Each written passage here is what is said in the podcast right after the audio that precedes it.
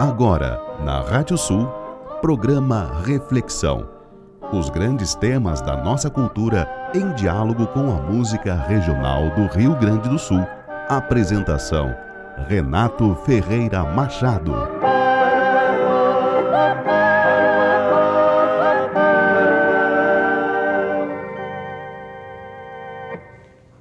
A tarde recolhe o manto, carqueja e caraguatá na corticeira um sabiá floreia o último canto, alargando o gargarejo da sanga que se desmancha, a um eco pedindo cancha no primitivo falquejo.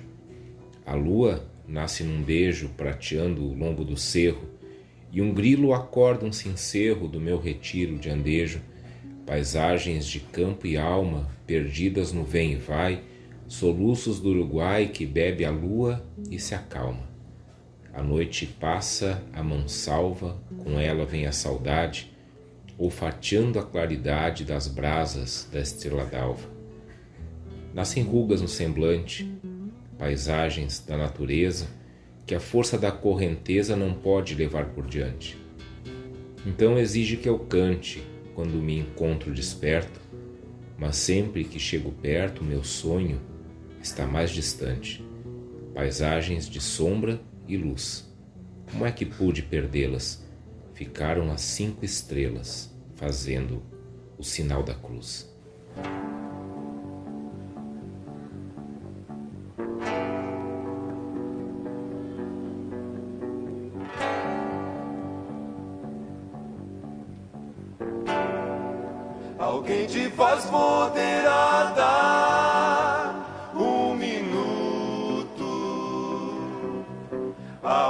Um cansado coração que nos dá o trigo. Recolham as sombras, esponjem os sinos, é a terra quem profetiza o seu sofrido destino. Suspendam as rezas, estanquem os gritos, o futuro fez poeira meus olhos aflitos.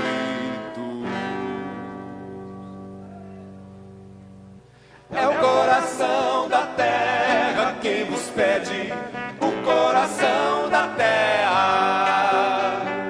É o coração da terra quem vos pede, o coração da terra. Aplaquem os tambores. Acalmem o vento. É a terra quem vos chora no silencioso lamento. Desliguem os tratores e desçam dos cavalos É o próprio solo quem pede para escutá-lo. É o coração da terra quem vos pede, o coração da terra. É o coração da terra quem vos pede, o coração da terra.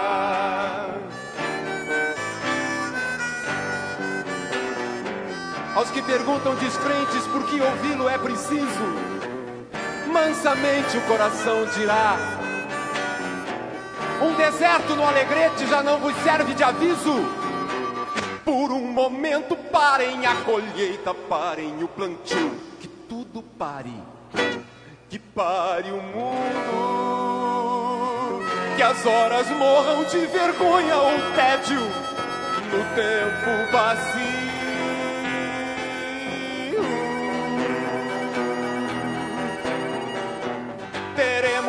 Nós algum humano remédio a esse coração que nos dá o trigo e ainda bate por nós.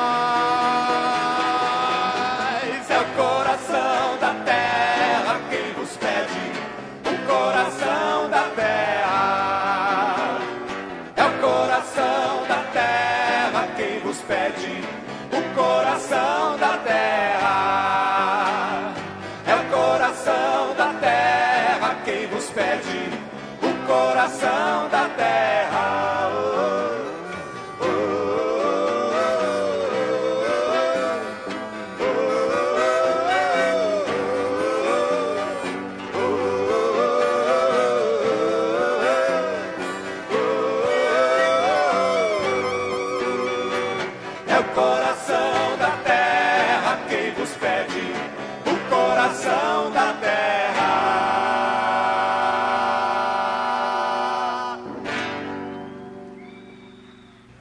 Nossa reflexão de hoje é sobre a Semana do Meio Ambiente. Boa noite, eu sou Renato Ferreira Machado. Nós estamos começando o programa Reflexão número 98 aqui na radiosul.net, a regional por excelência. O programa Reflexão, desde junho de 2020, é transmitido aqui na Rádio Sul nas terças-feiras, às 22 horas, e desde o começo é editado pelo Maurício Zanolini. O Dia Mundial do Meio Ambiente é comemorado no dia 5 de junho. Essa data ela foi recomendada pela Conferência das Nações Unidas sobre o Meio Ambiente, que foi realizada em 1972 em Estocolmo, na Suécia. Mais uma data que faz 50 anos. Semana passada a gente teve um programa sobre 1972 com músicas cinquentenárias e aqui nós temos mais uma data, mais uma, uma efeméride cinquentenária que é, que é o estabelecimento do Dia Mundial do Meio Ambiente, 5 de junho. E no Brasil, desde 1981, a primeira semana de junho foi instituída como Semana Nacional do Meio Ambiente. Através do Decreto Federal número 86.028, de 27 de maio de 1981, o governo brasileiro estabeleceu que neste período, em todo o território nacional, se promovesse a Semana Nacional do Meio Ambiente. Então, ela é realizada sempre na primeira semana do mês de junho, fechando com o Dia Mundial do Meio Ambiente, que nesse ano, 2022, tem como tema um só planeta. Então nós estamos, na verdade, né, como sempre é 5 de junho, se conta uma semana para é, uma semana para trás, a partir de 5 de junho, então, para começar a Semana do Meio Ambiente. Então hoje, nessa terça, nós estamos começando essa semana do meio ambiente. E a Semana do Meio Ambiente, o Dia Mundial do Meio Ambiente, são momentos ao longo do ano que nós temos de, de forma mais é, direcionada para pensarmos, refletirmos e, sobretudo, planejarmos, projetarmos e agirmos sobre a questão ambiental. Essa que é a nossa mais urgente questão. Talvez alguém que está escutando vai dizer: "Não, mas a gente tem todo um problema de desigualdade social, nós temos gente passando fome, gente desempregada". Exatamente. Tudo isso entra no guarda-chuva do meio ambiente, porque em primeiro lugar, todos nós habitamos o mesmo planeta. Em segundo lugar, todo o mundo do trabalho se organiza principalmente a partir dos recursos da terra. E quando a gente tem um mundo do trabalho, um mercado de trabalho que não sabe lidar bem com esses recursos, nós vamos ter com certeza problemas econômicos, como estamos tendo nesse momento, por causa do esgotamento de recursos, por causa de mudanças climáticas e assim por diante. Obviamente que quando a gente fala nesses desdobramentos ambientais, a gente não está falando aqui de uma maneira ingênua, dizendo, bom, então tá, então vamos começar a preservar a floresta que a economia melhora. Não, tudo é um quebra-cabeça, uma engrenagem muito intrínseca.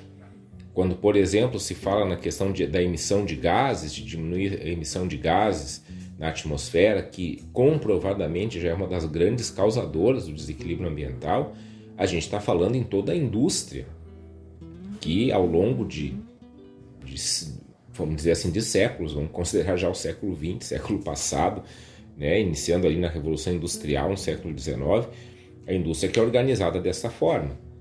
Ou seja, isso incide sim sobre a economia. E daí a economia tem que se repensar.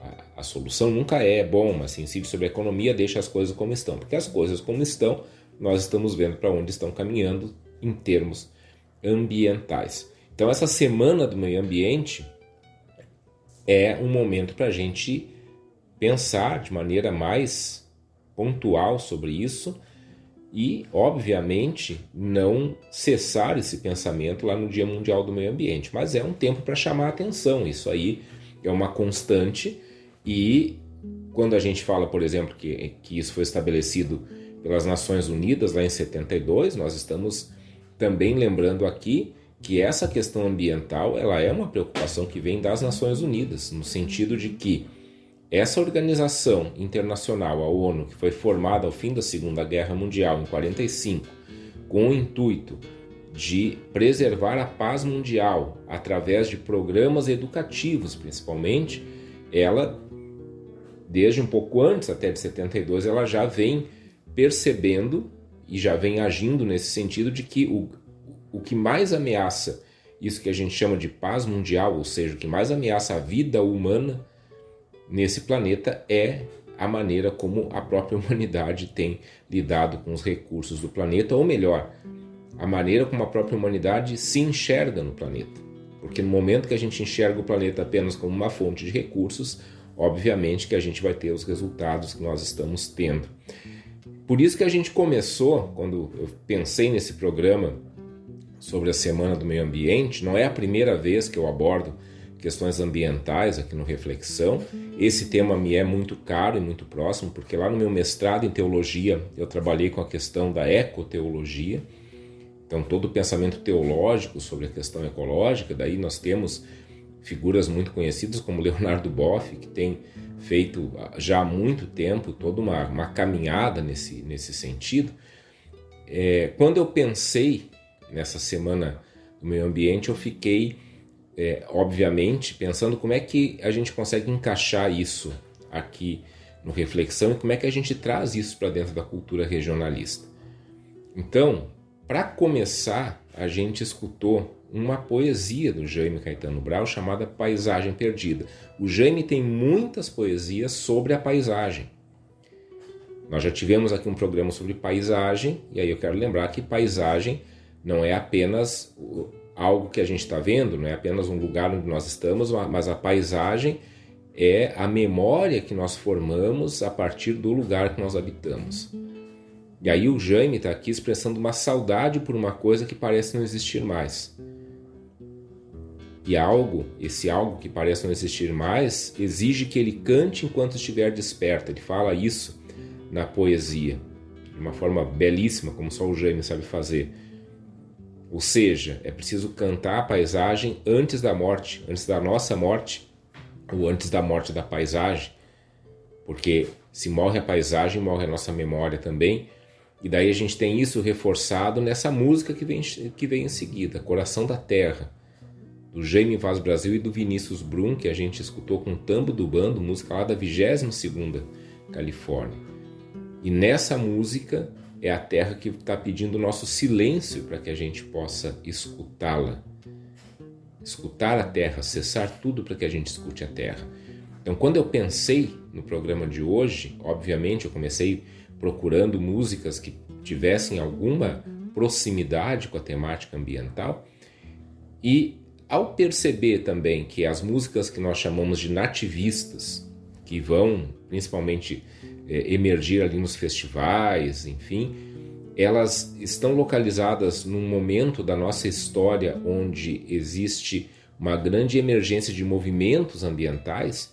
Eu resolvi então trazer hoje para nós, junto com as músicas, obviamente, as músicas sempre estão aqui no Reflexão, um pouco da história do ambientalismo aqui no Rio Grande do Sul. Como é que a gente foi aqui no nosso estado desenvolvendo essa consciência ambiental e de que forma que isso foi se expressando através de alguns movimentos, de algumas ações, de alguns projetos, enfim, que estão aí até hoje e que a gente com certeza conhece e que nos ajudam a melhor refletir sobre o nosso papel, nosso lugar nesse planeta, nessa semana do meio ambiente. Então é isso, reflexão de hoje, programa número 98 sobre a semana do meio ambiente.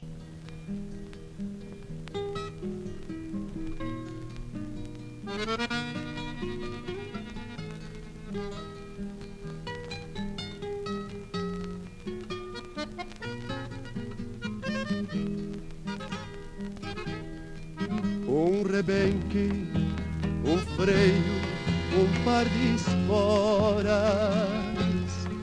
restos de história onde a saudade esbarra. Quem já foi tropa, mas é tento agora. Afina o coração pela guitarra. Nasci onde nasceu o continente.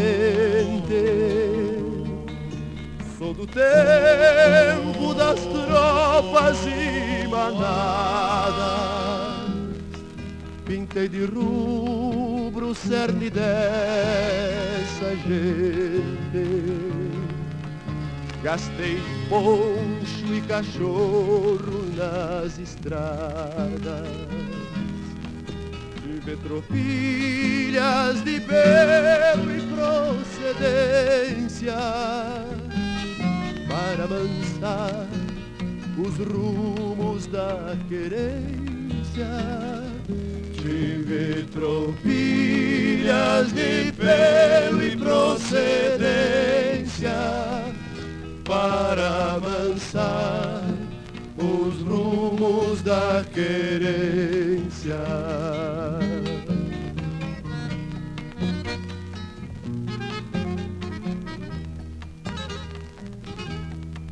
Antes dos fretes e dos corredores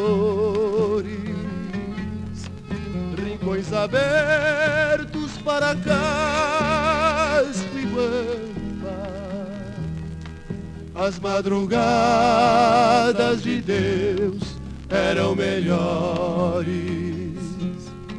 e mais rosadas as manhãs do Pampa. Cavalos, gados, campos, armas, sedas relíquias guascas que a memória trago. Perderam-se nos rumos e veredas por onde andou a história do meu pago. Tropilhas de pelo e procedência para amansar os rumos da querência. Tive tropilhas de pelo e procedência para amansar os rumos da querência.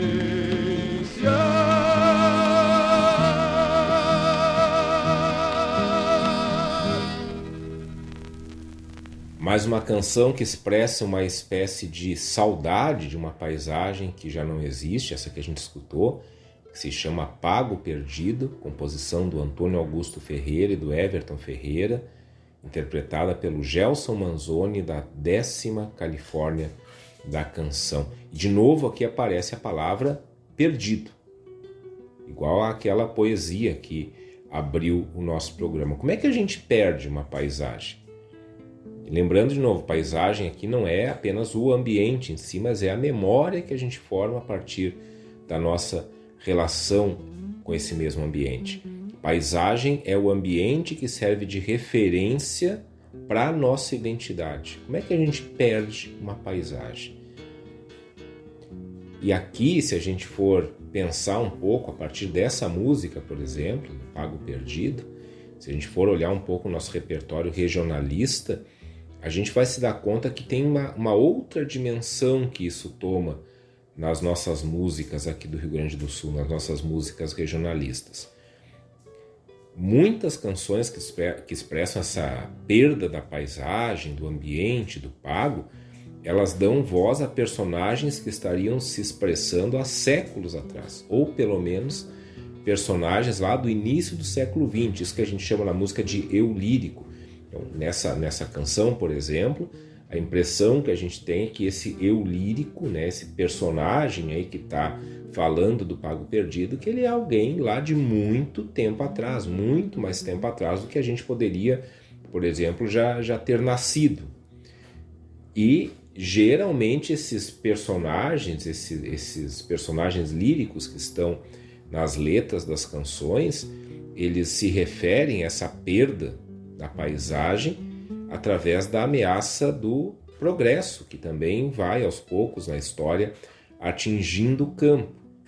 E daí a gente tem que se perguntar também se essa saudade que se sente desse pago perdido se relaciona com a preocupação do desaparecimento do bioma, por exemplo. Quando a gente fala em pampa, né, a gente está falando de um bioma que só existe aqui, nessa região, no Rio Grande do Sul, Uruguai e Argentina.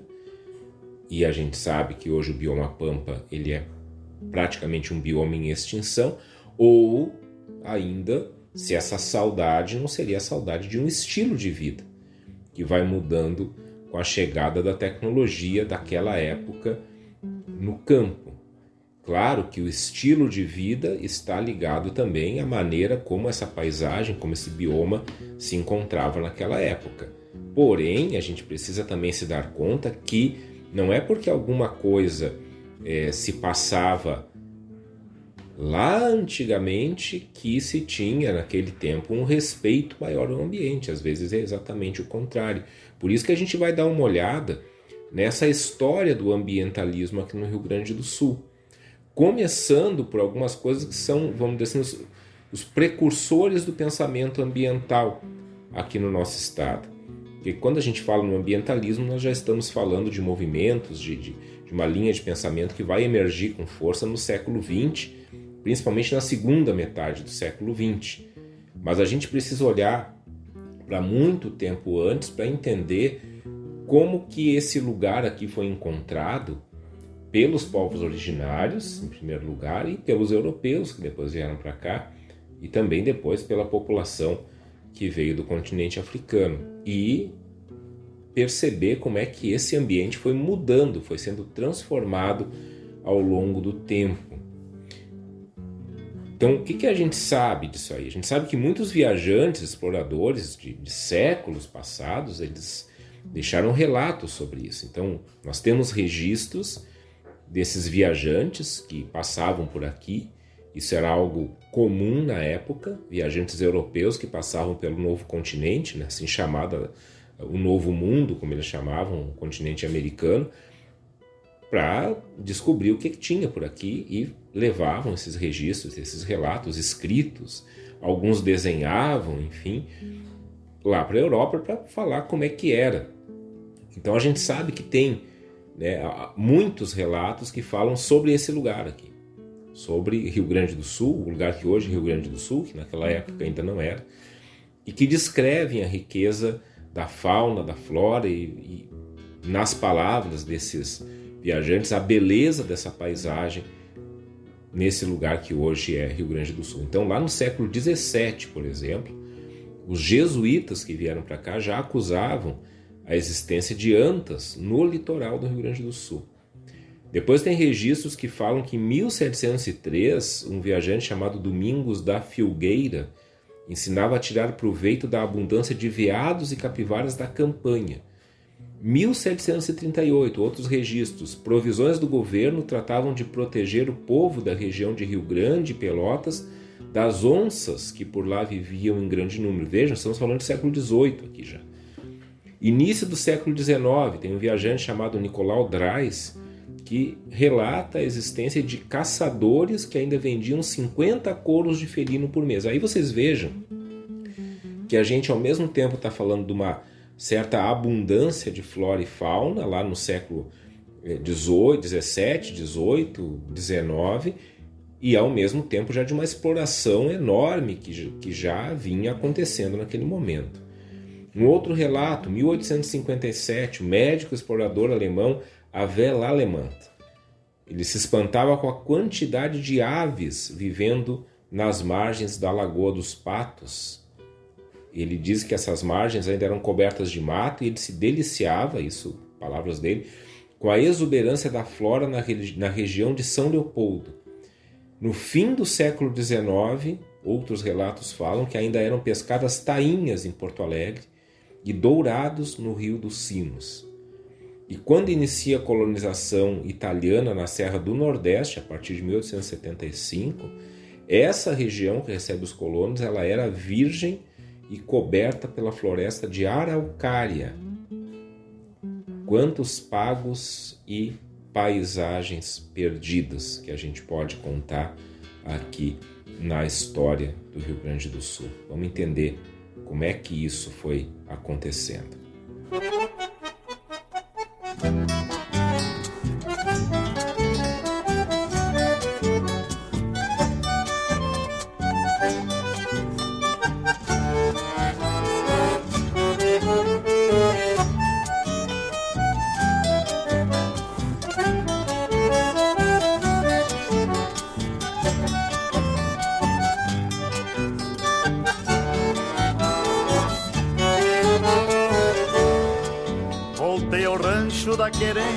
Onde nasci Vinha o tranquito assobiando uma vaneira. Não vi ramada, não vi rancho nem mangueira. Pensei comigo, com certeza me perdi. Campo lavrado no lugar que era o potreiro. Campo lavrado no pelado do rodeio. E o braço erguido do pedaço de um esteio. Adeus pra sempre do meu rancho de posteiro. Berro de gado riso de potros, canto de galo, riso de gente. Tenho passado, perdi o presente, beira de povo, meu tempo é outro. Por que será meu rancho velho que arrancaram com terra e tudo do meu chão de primavera? Por que será meu rancho velho te negaram, te ter ao menos o direito a ser tapera.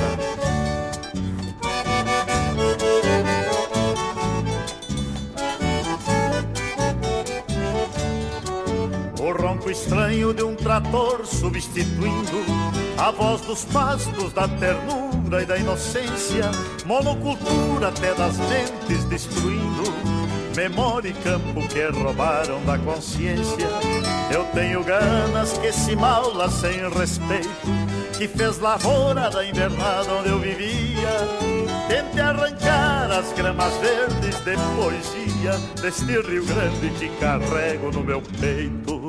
Berro de gado, rincho de potros, canto de galo, riso de gente. Tenho passado, perdi presente beira de povo, meu tempo é outro. Tenho passado, perdi um presente, beira de povo. Meu tempo é outro. Se a gente estava escutando antes sobre a saudade das paisagens que não existem mais, aqui a gente acabou de escutar uma coisa ainda mais contundente, esse peão que volta para sua querência, para sua casa e não reconhece mais esse lugar de tanto que ele foi modificado. Essa música que a gente já conhece se chama Mágoas de Posteiro, composição e interpretação do Senair Maicá, e todo mundo sabe que a admiração que eu tenho pelo Senair, pelo trabalho dele, pela, por tudo aquilo que ele significou para nós, e por isso mesmo que Conhecendo bem a trajetória e o comprometimento social do Senair, a gente pode afirmar que nessa música ele não está apenas expressando um mero saudosismo, não é aquela história de que antes era melhor. Essa música claramente é uma denúncia, uma denúncia do empobrecimento da terra e das pessoas que foi ocorrendo com o progresso das técnicas de plantio talvez o Senair não estivesse falando exatamente daquilo que, que ele estava vendo lá na, no seu tempo ali de, de, de composição. Né? O Senair morreu precocemente, no final da, da década de 80, é, então essas composições aqui elas são ali da década de 70, 80, mas ele está falando de uma consciência histórica. né? quando ele fala que não encontra mais a invernada, que ele encontra a monocultura e assim por diante. E isso tem muito a ver com esse processo da formação de uma consciência ambiental aqui no Rio Grande do Sul. Uma consciência que se, se, se formou muito tardiamente no nosso estado. Tem relatos de viajantes lá de 1865 por aí que registram o quanto que as aves eram abundantes há menos de uma década antes e que já estavam escassas. Então já tem uma percepção ali, nesse momento ali do século XIX, da extinção e da escassez de alguns animais, da extinção e escassez de, de algumas espécies da nossa fauna. Esses relatos também falam que os morros de Porto Alegre, que antes eram cobertos de árvores, já estavam em grande parte tomados por uma vegetação rasteira. Estamos falando de século XIX, não é? Não dá para dizer nem que é final do século XIX.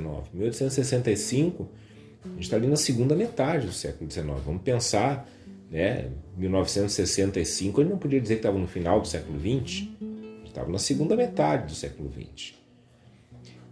Uma outra coisa importante que, que, se observa nessa época é a maneira como foi se processando a colonização alemã no Vale dos Sinos. Porque aí quando os colonos alemães começam a ocupar a região lá que eles acabaram povoando, eles, claro, eles tinham necessidade de fazer isso, tinham permissão para fazer isso, eles desmataram o mato, desmataram a floresta. Lembra que eu falei no, no bloco anterior que era uma floresta de araucária. Só que o desmatamento ocorreu de uma forma desregrada não por culpa dos colonos, mas por culpa de uma, re, de uma regulamentação. Não tinha a mínima medida para esse desmatamento e não, não existia nenhuma fiscalização governamental. Relatos dessa época dão conta disso. E isso tudo começou a causar, por exemplo, escassez de chuva. Estou falando da segunda metade do século XIX, não estou falando de agora. Escassez de chuva. E com a escassez de chuva veio a seca de alguns riachos de algumas vertentes. Então essas paisagens começavam a se tornar cada vez mais estranhas para quem morava aqui. E aí talvez a impressão que muitos habitantes aqui desse lugar começaram a ter tenha sido essa que o Senair Maicá expressa em Mágoas de Posteiro. Uma paisagem que vai mudando muito rapidamente e que nessa mudança começa a mostrar as consequências de uma mudança rápida demais para os ciclos da Terra. E uma das coisas que marca isso é exatamente a escassez da água.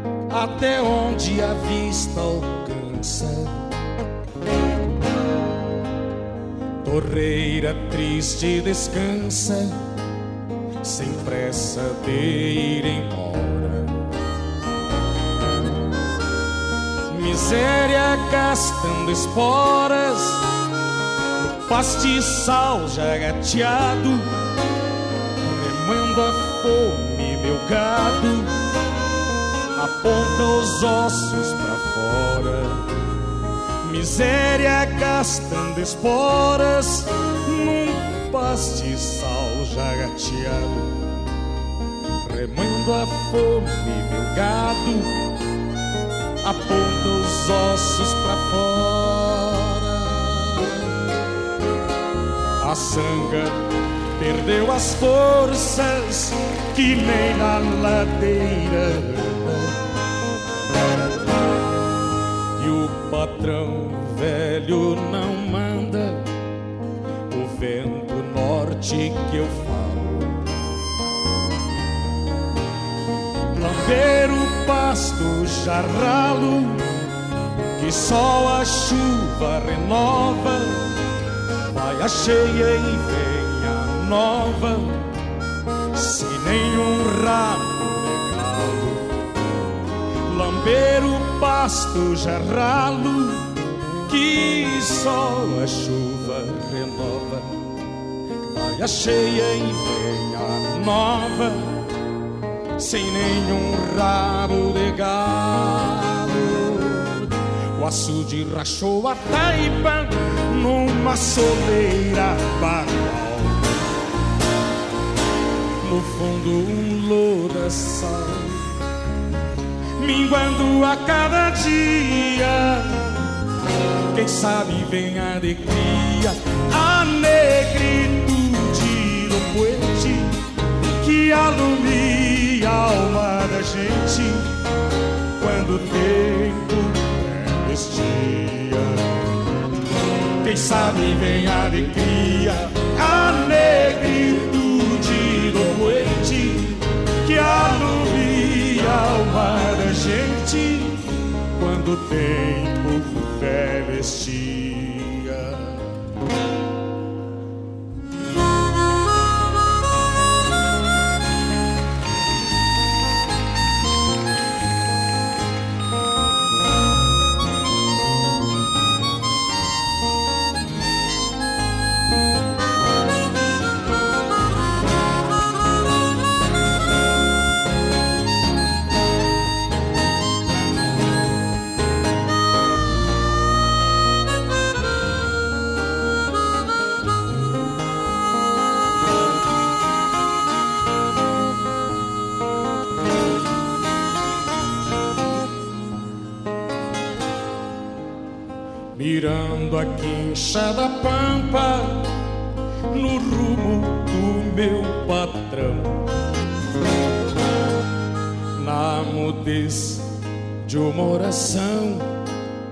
que eu nunca aprendi a fazer. Até me custa entender esse flagelo do gado se a mim sobram pecados, a tropa não deve ter. Até me custa entender esse flagelo do gado. Se a mim sobram pecados, a tropa não deve ter. O açude rachou a taipa numa soleira bagual. No fundo um lodaçal, minguando a cada dia. Quem sabe vem a alegria, a negritude do poente que alumia a alma da gente quando o tempo quem sabe vem a alegria, a negritude do doente que alumia a alma da gente quando o tempo velho estia.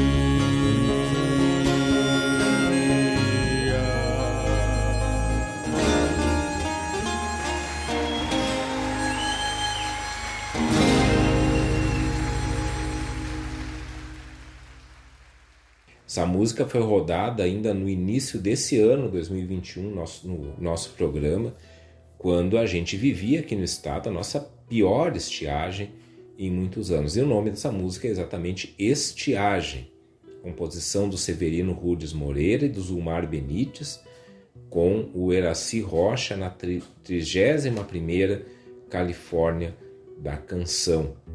A gente escutava no bloco passado a, a o quanto que nós temos relatos que constatam a escassez de chuvas que começa a ocorrer em função do desmatamento de grandes extensões de terra ali no Vale dos Sinos na colonização alemã. Isso lá no século XIX.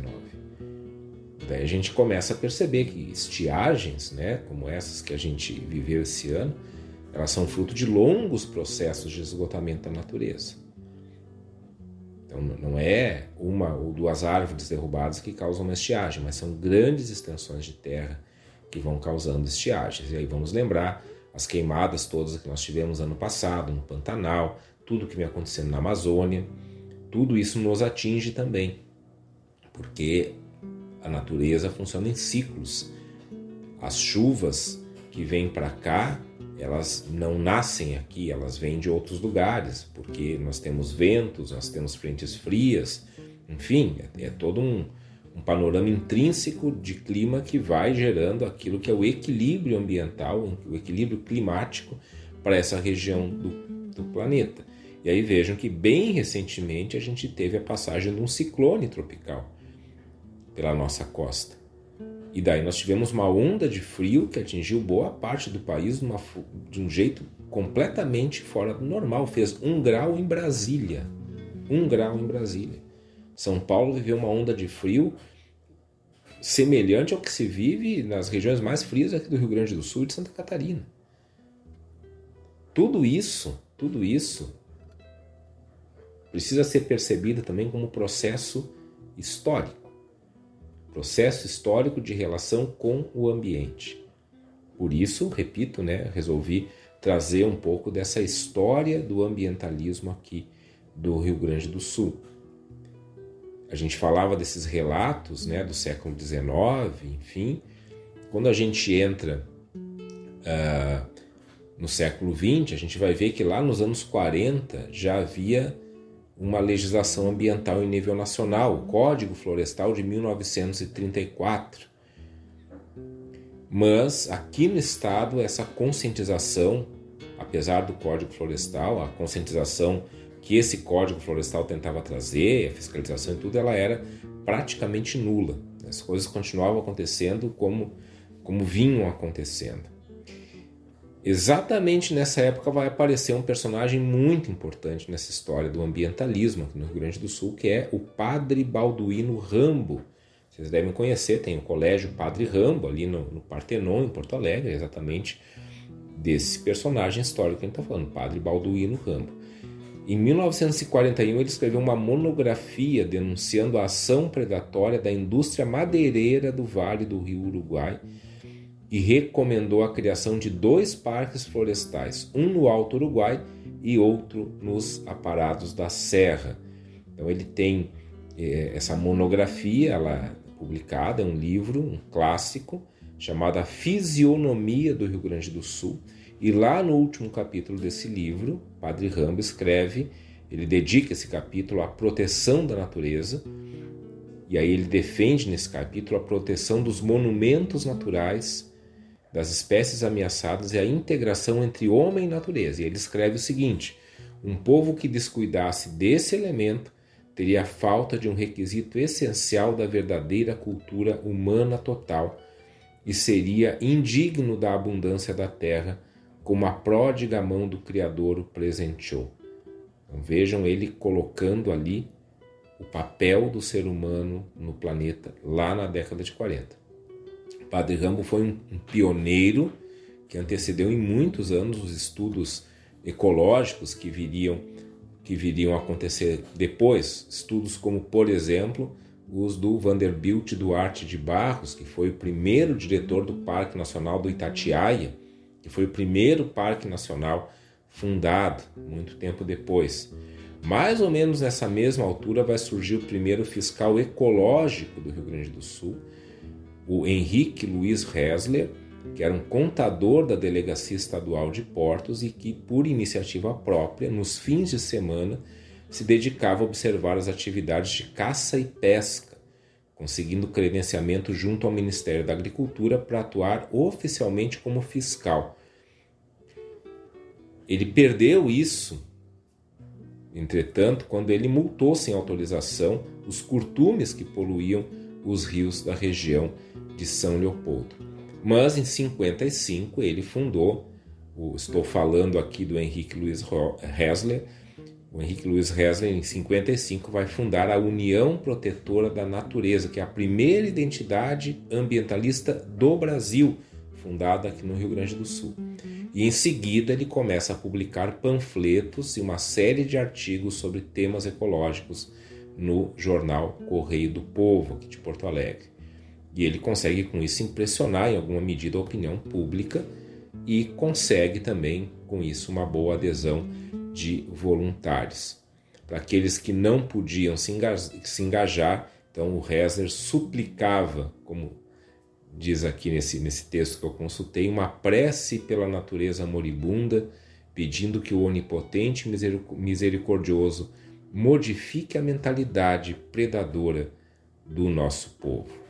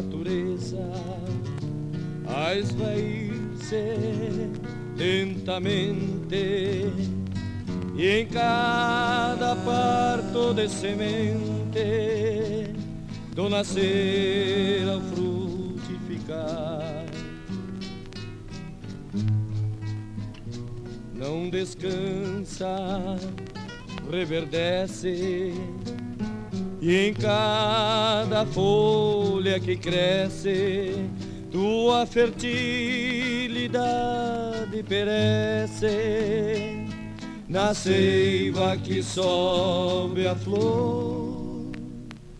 Terra, terra, terra, terra mãe agonhada, sangrando a derrubadas, o lento sucar do solo, pelo amante lavrador. Chora a terra desolada, a da sangue tá queimada, varrendo do teu convívio, chora fauna, vida e amor.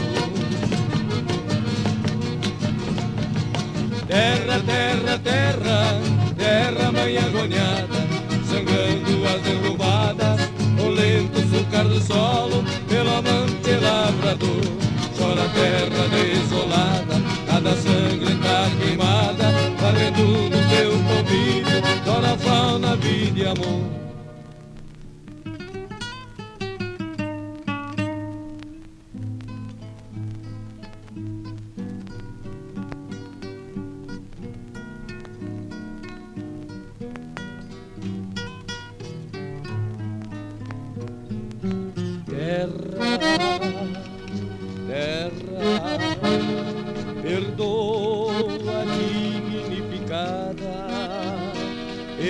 Recebe no fim da jornada. O corpo exaurido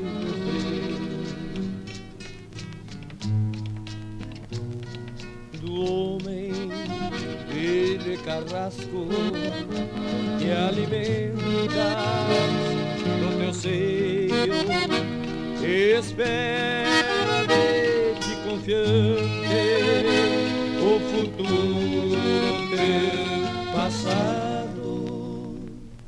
Terra, terra, terra, terra mãe agoniada,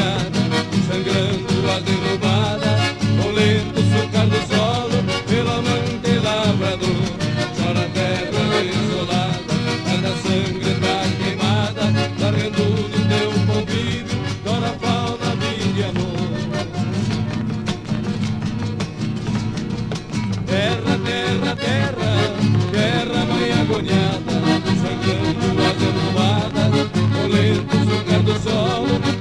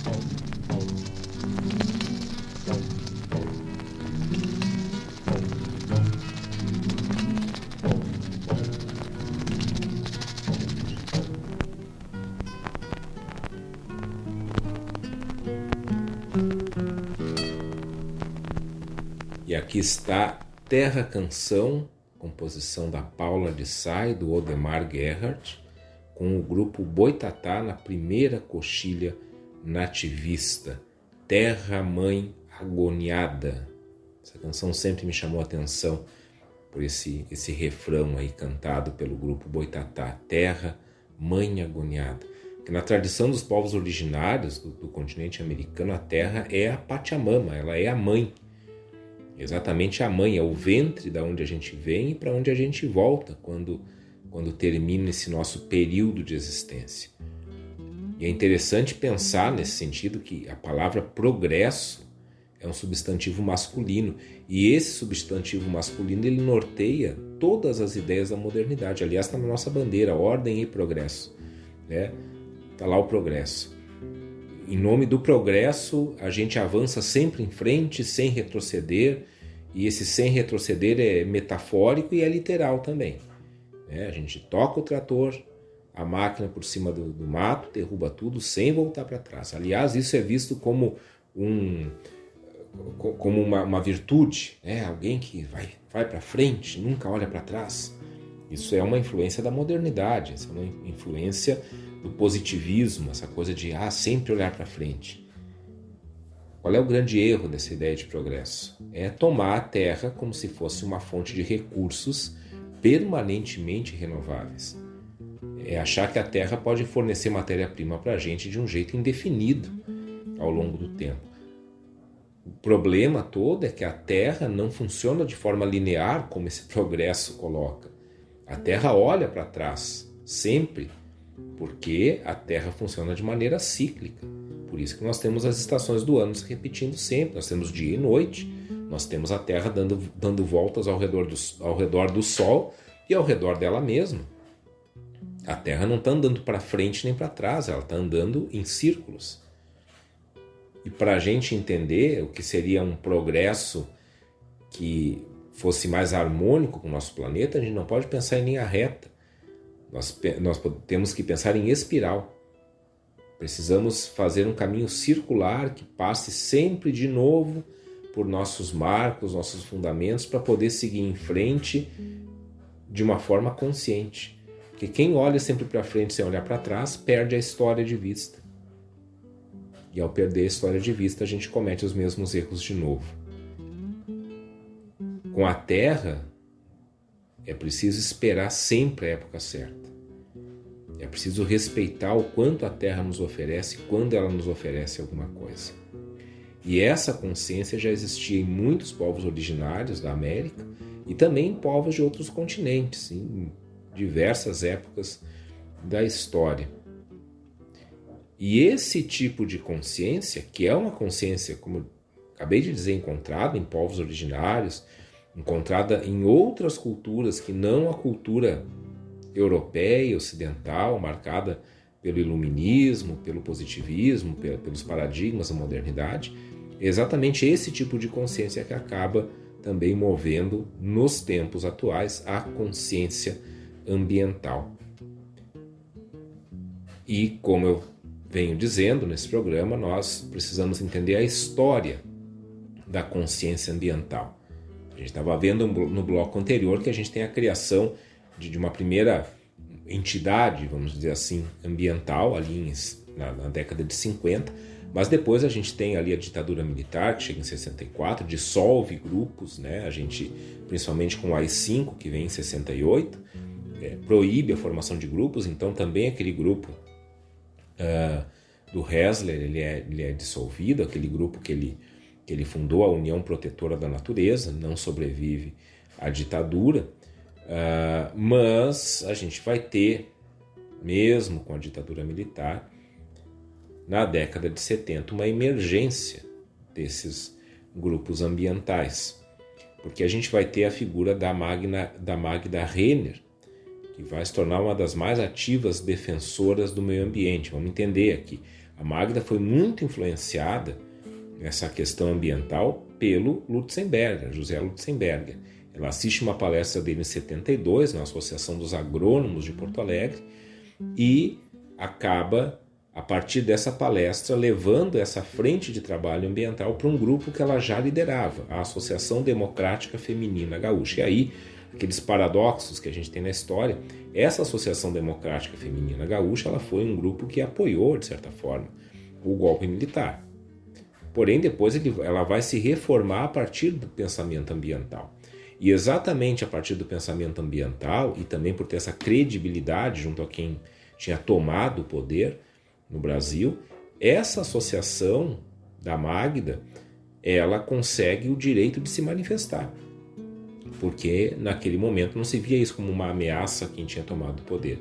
Mas aí dentro desse pacote ambiental começaram também aí os grandes problemas sociais juntos, porque como eu falei desde o início, né, o, a questão social e ambiental é, é integrada. A gente não pode ter essa visão ingênua de meio ambiente apenas é, como uma preservação de alguma coisa, sem olhar para o ser humano que está inserido no ambiente e sem olhar para os sistemas e para as estruturas que, degradando o meio ambiente, degradam o ser humano. Tudo está integrado. E nessa época a gente tem, então, também, eu diria assim que principalmente até, José Lutzenberger, grande nome da, da questão ambiental e ecológica, um nome de destaque nacional, alguém daqui, né, alguém da, do, nosso, do nosso meio aqui, ele já vinha publicando artigos uh, em jornais e tudo sobre essa questão ambiental na década de 70 e em 71 ele fundou a Associação Gaúcha de Proteção ao Ambiente Natural, famosa AGAPAN. Quem é que não se lembra da AGAPAN fundada pelo Lutzenberger. Fundou ali com vários simpatizantes da causa. E esses ativistas, a eles, pelo menos se entende assim, se deve o crédito pelo ressurgimento da consciência ambiental no Estado e, de certa forma, também no Brasil, no momento em que esses problemas começavam a se tornar cada vez mais graves. E, nesse sentido, a fundação da Agapan, o trabalho do Lutzenberger, o trabalho da Magna Renner vão tornar o Rio Grande do Sul um pioneiro no movimento ecológico brasileiro. Um pouco da história do ambientalismo para a gente entender como que essa questão foi sendo trabalhada na mudança de visão sobre a maneira como a gente se relaciona com o nosso ambiente.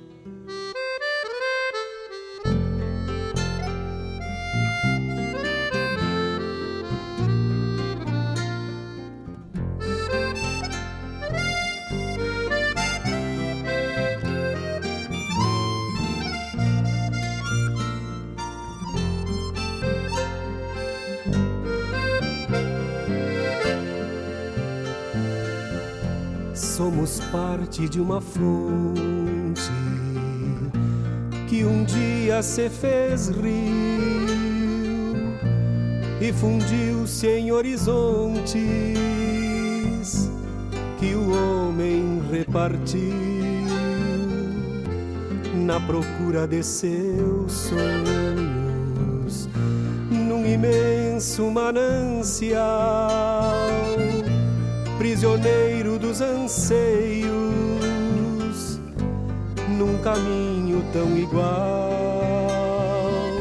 Esta prata cristalina que flui dos seios da serra, transparente nos ensina a comunhão sobre a terra.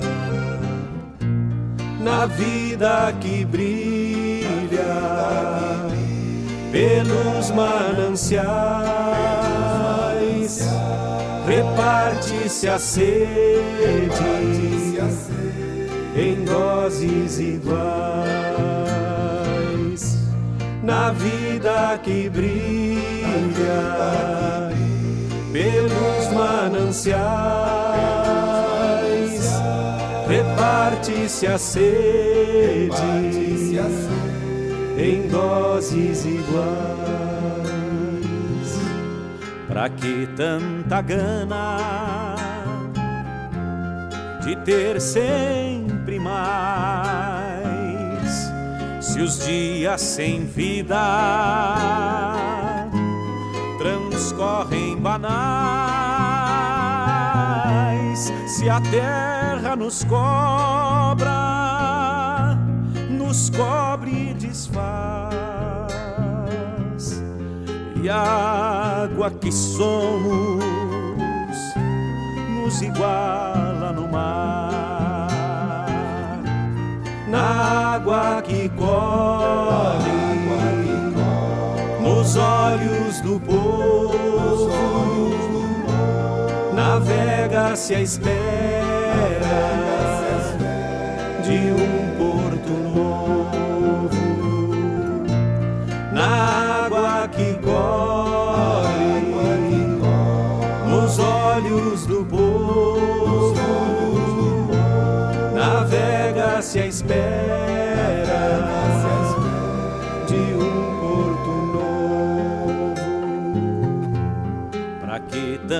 gana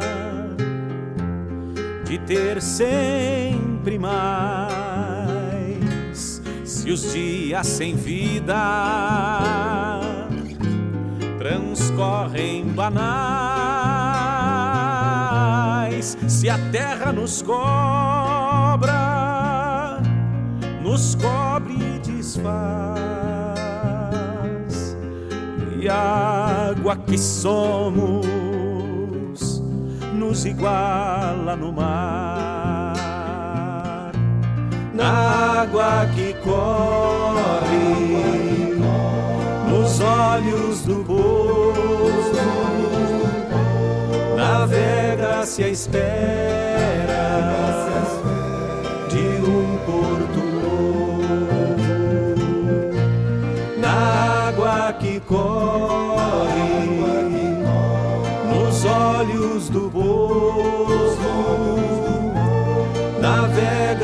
espera de um porto novo.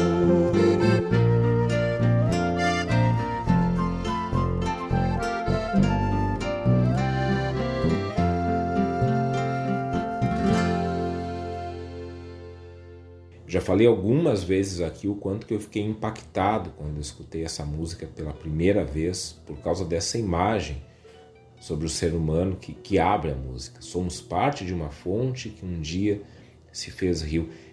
Essa é uma metáfora teológica muito bem colocada nessa música pelo Mário Barbará, pelo Chico Sarati, pelo Otorino Cóvulo e pelo Sérgio Souza, que são os compositores dessa música da Barranca de 1989, Água, Caminho e Vida, que a gente escutou na voz do Chico Sarati e do Mário Barbará. Sempre digo né, que essa música ela vai bater lá numa representação da Santíssima Trindade que São, São João Paulo II eh, coloca num documento eclesial. Né? Deus como, como fonte, Cristo como rio que atravessa a história, e o Espírito Santo como mar para onde todos os rios estão correndo. E está aqui, nessa música da Barranca, exatamente essa metáfora falando sobre a nossa própria identidade. E aqui tem o, o, talvez um dos pontos mais importantes na questão ambiental, que é pensar sobre a identidade, o papel, a responsabilidade do ser humano no planeta. Quando a gente fala na questão ambiental, a gente não está falando apenas em preservação, falei isso já hoje, ainda vivo falando nisso, até porque estudei a fundo isso no meu mestrado. A gente não pode falar pensar uh, na questão ambiental apenas como preservação, ou apenas pensar a questão ambiental em relação às florestas, ao campo.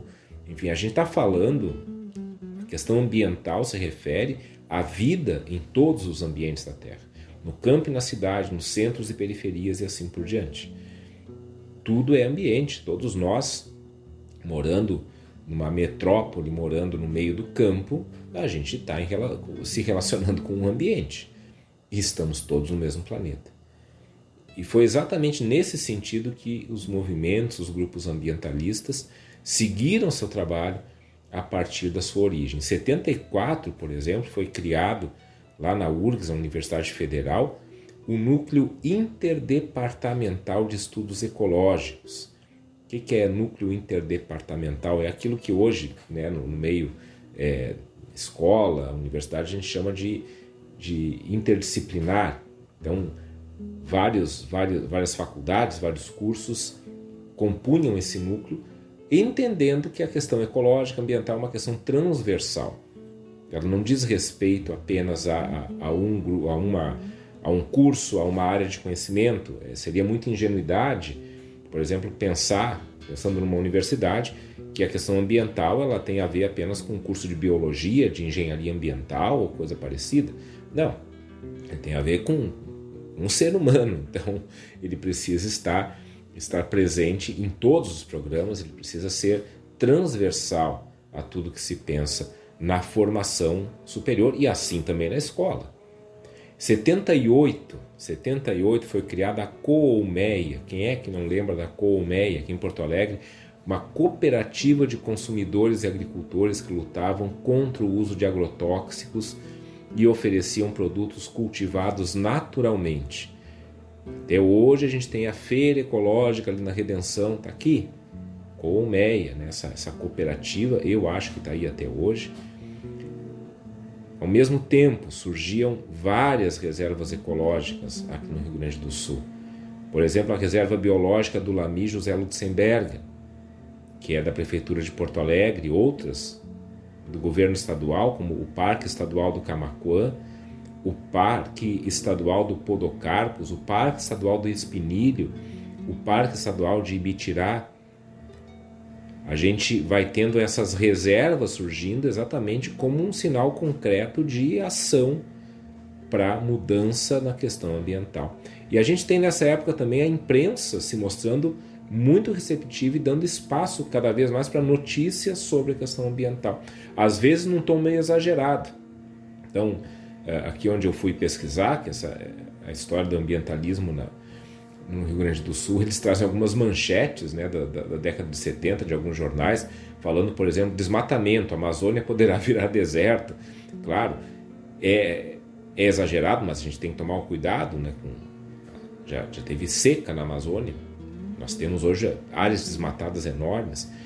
Manchetes como agonia nos nossos rios, salvar a natureza para salvar o ser humano. Outra, poluição, a morte que vem do ar e isso vai se tornando cada vez mais frequente, claro. Os jornais também aproveitam o, problema para vender mais, mas também vão indicando uma mudança na opinião pública que vai se tornando mais sensibilizada, mais interessada e, com certeza, a partir disso aí, a, uma, uma opinião pública que também começa a cobrar mais providências sobre a questão ambiental. Quando a gente fala da questão ambiental, nós estamos falando principalmente do desenvolvimento de uma consciência ambiental. O que, que, significa, o que, que significa isso? É a gente se dar conta de que existem questões a serem é, mudadas na nossa relação com o meio ambiente. Coisas que dependem da nossa ação, do nosso planejamento, dos nossos projetos. E dessa forma foi se, se desenvolvendo a questão ambiental no nosso estado.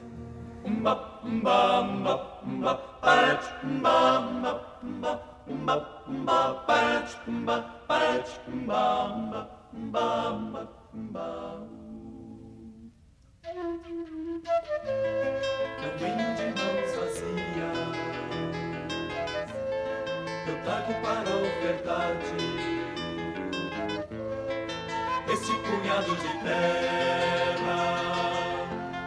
que é parte das nossas vidas. As minhas mãos estão cheias de coisas que são segredos. Veja a alma dessa gente que reviro entre meus dedos. Eu trago um fardo pesado das coisas da minha terra, a campanha com seu gado e essas lavouras da serra, outros com força no lombo pra derrubar. Domador e ginetes pra esses potros que ainda existem, sim senhor, e ginetes pra esses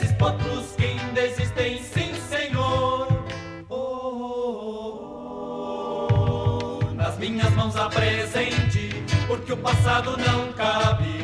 Talvez o mundo arrebente, talvez o mundo desabe. Que o futuro dessa gente ninguém sabe. O futuro dessa gente ninguém sabe.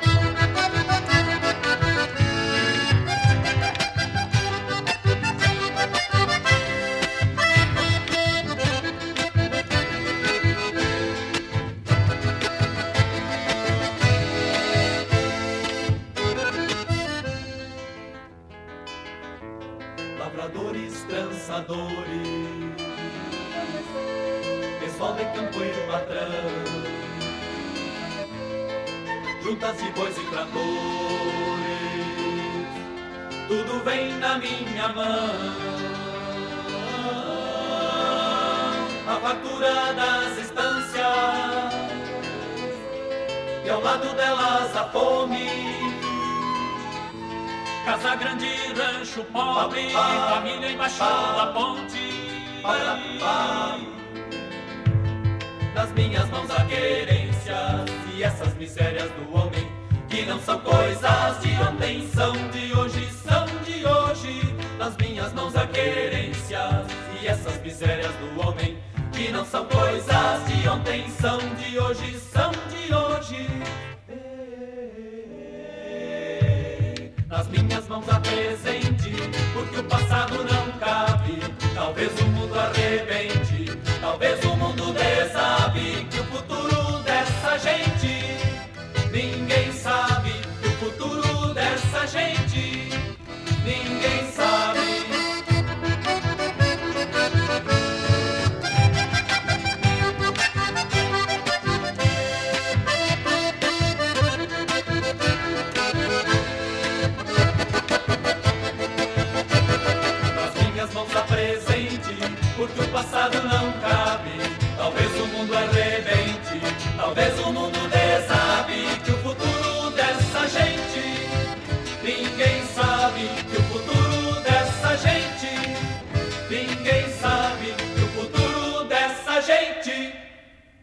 está o lendário Grupo Caverá, lembrando que nossas mãos não estão vazias, lembrando a gente que nas nossas mãos está o presente, porque o passado não cabe que o futuro dessa gente ninguém sabe. Não tem futuro sem a terra, esse é o fato.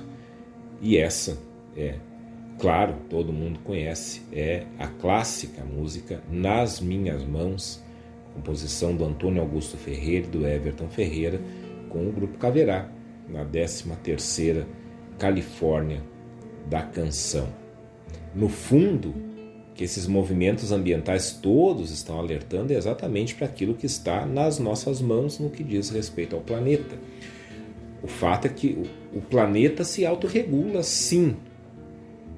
Porém, essa autorregulagem do planeta ela pode, pode custar muito caro para nós.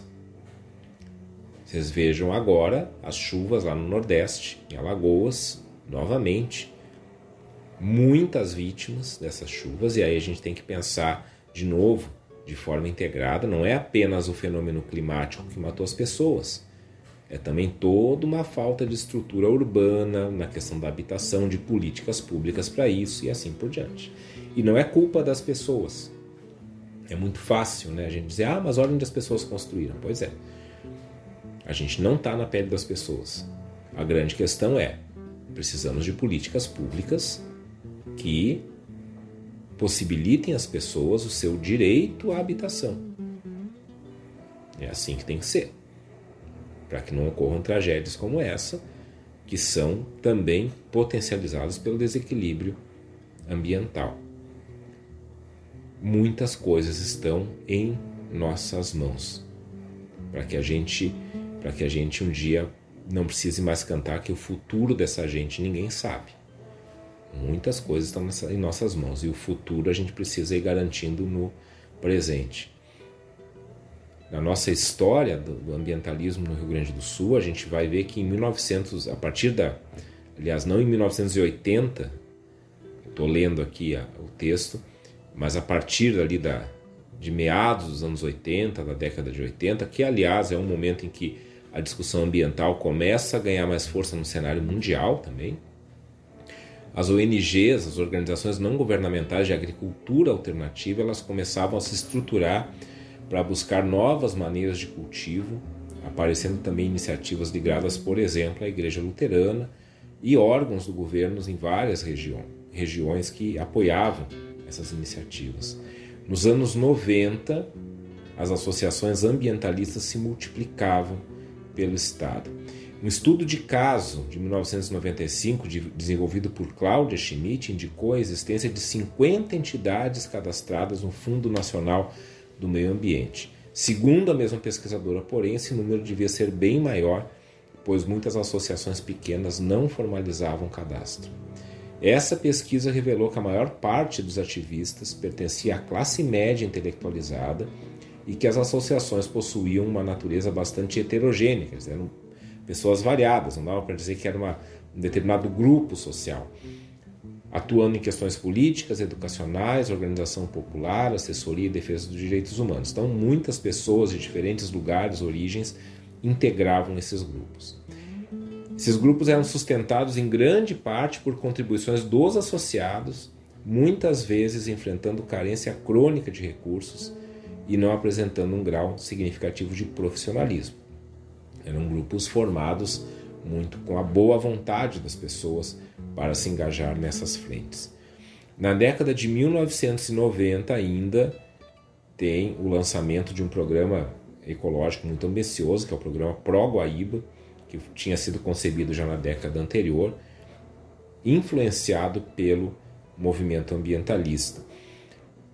Hoje, a gente pode olhar, olhando um pouquinho o panorama atual dessa questão ambiental, a gente identifica algumas questões importantes, por exemplo, a questão da coleta seletiva e da reciclagem de lixo, que dão uma destinação diferenciada para cada tipo de material descartado e reaproveitam isso. Aliás, a questão da, da reciclagem é uma das coisas mais revolucionárias que a gente consegue fazer, pelo menos no meio urbano, quanto à questão ambiental, porque não existe jogar fora, quando a gente se fala de, dos dejetos, do, do lixo, enfim, a gente descarta e vai para algum lugar.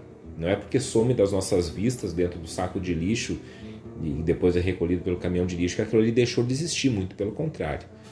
E essa questão da coleta seletiva, ela, ela tem uma aprovação muito grande, uma adesão popular muito grande em Porto Alegre e muito, muitas outras cidades, lendo um pouco aqui esses dados.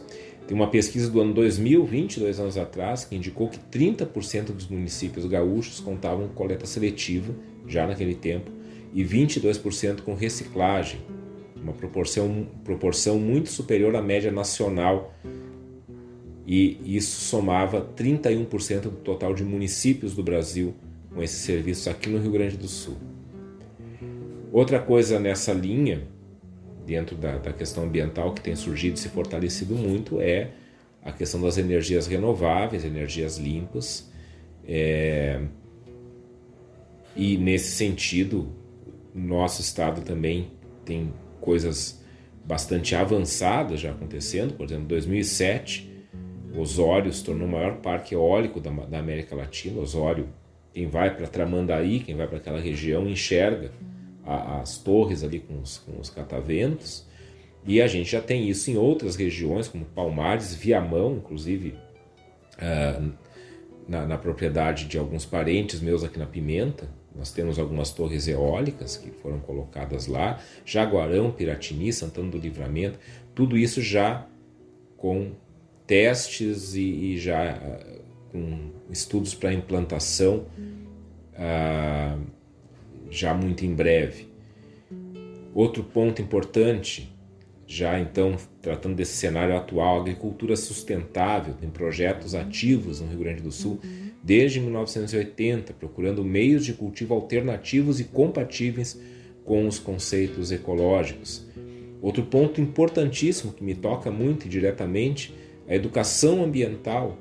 Isso tem sido incentivado em muitas áreas da sociedade e não só incentivado, isso entra agora na BNCC, na Base Nacional Comum Curricular, como tema transversal. Isso é tema transversal também em programas de ensino superior. Então, isso não tem mais como se pensar educação, educação, seja em, qual, em que nível for, sem pensar a questão ambiental.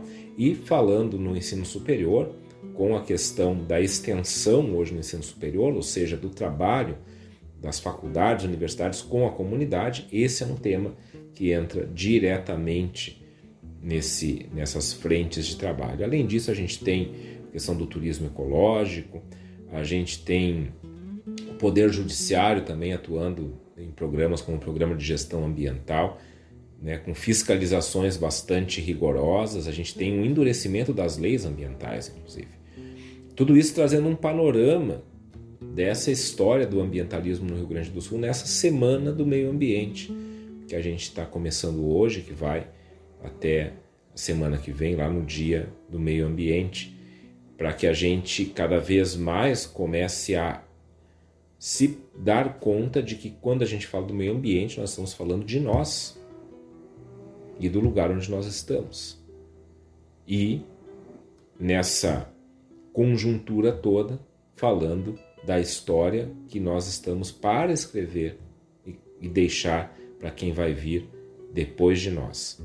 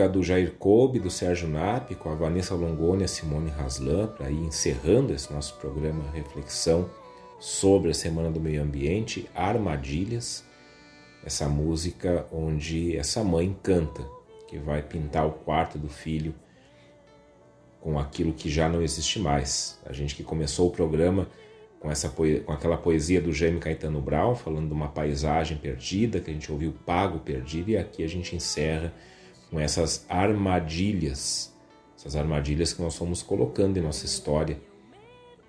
Armadilhas para o meio ambiente e, portanto, para nós mesmos. Dá tempo de mudar e que a Semana do Meio Ambiente seja um tempo da gente tomar consciência e tomar atitude, principalmente, diante da questão ambiental. não isoladamente, claro, cada um pessoalmente fazendo sua parte, mas procure aí, no lugar onde vocês moram, associações, escolas, prefeitura, se interem daquilo que está sendo feito com relação ao meio ambiente. Nossos ouvintes que são produtores rurais, que com certeza observam rigorosamente todas as leis, as leis ambientais, vocês são importantíssimos nisso. Vocês que produzem o alimento para a mesa do brasileiro, vocês precisam ser sempre os primeiros a se integrar e respeitar muitíssimo esse ambiente onde nós estamos, porque a gente sabe que o que nós fazemos para que o alimento surja é, na verdade, um dar as mãos para a terra. Então, que não seja uma armadilha para a terra isso que a gente faz. A gente fica por aqui, amanhã tem reprise desse programa, às 13 horas, quinta-feira, às 23h30, e depois vocês já sabem, vocês encontram lá no SoundCloud e no Spotify, no perfil da Rádio Sul.net. Programa Reflexão vai ao ar sempre na terça-feira, 22 horas, aqui na Rádio Sul, e semana que vem a gente volta com mais reflexão.